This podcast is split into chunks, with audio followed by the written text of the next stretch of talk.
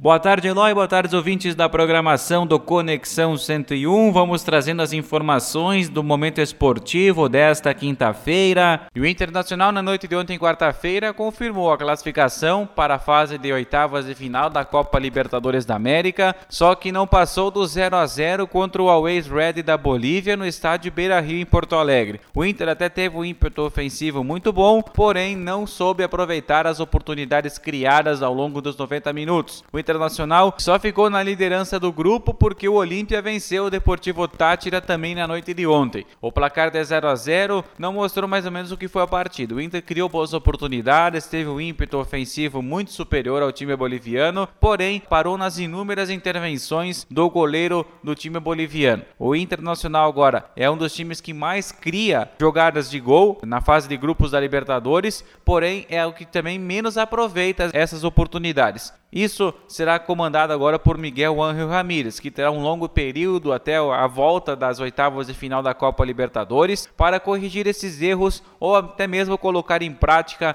nos jogos do Campeonato Brasileiro e da Copa do Brasil que virão pela sequência. A Libertadores para agora em virtude dos jogos das eliminatórias da Copa e também da Copa América que será disputada na Argentina e na Colômbia. O Internacional recebe no próximo domingo o Sport Recife no estádio Beira-Rio Porto Alegre às nove e meia da noite. Já pelo lado do Grêmio, Tricolor entra em campo logo mais à noite, às 9h30, para selar a sua participação na fase de grupos da Copa Sul-Americana. Enfrenta o La Equidad na Colômbia, com o time praticamente reserva ou até mesmo do grupo de transição, para poupar jogadores depois dos dois jogos da final do Campeonato Gaúcho e rodar o seu elenco, dando oportunidades para os garotos que estão vindo das categorias de base, que passam pelo time de transição e que podem ser lapidados no futuro para estarem no elenco principal do Grêmio. Time será comandado por Thiago Gomes. Thiago Nunes também nem viajou, relacionou apenas jogadores então do time de transição e o Grêmio deve levar a campo muitas promessas que no futuro podem render bons frutos, trazer alegria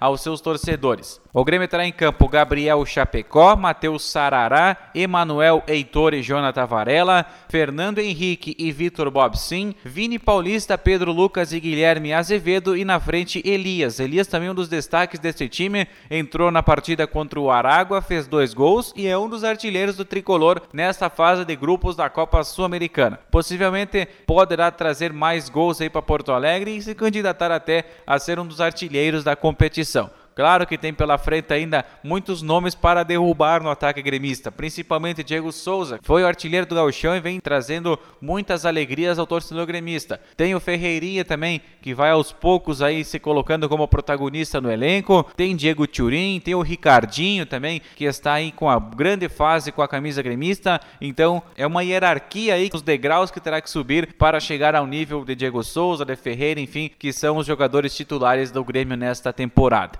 O jogo desta noite terá apenas transmissão do canal por assinatura da Comebol TV. Eloy ouvintes, essas as informações do momento esportivo de hoje. Um grande abraço, voltamos amanhã.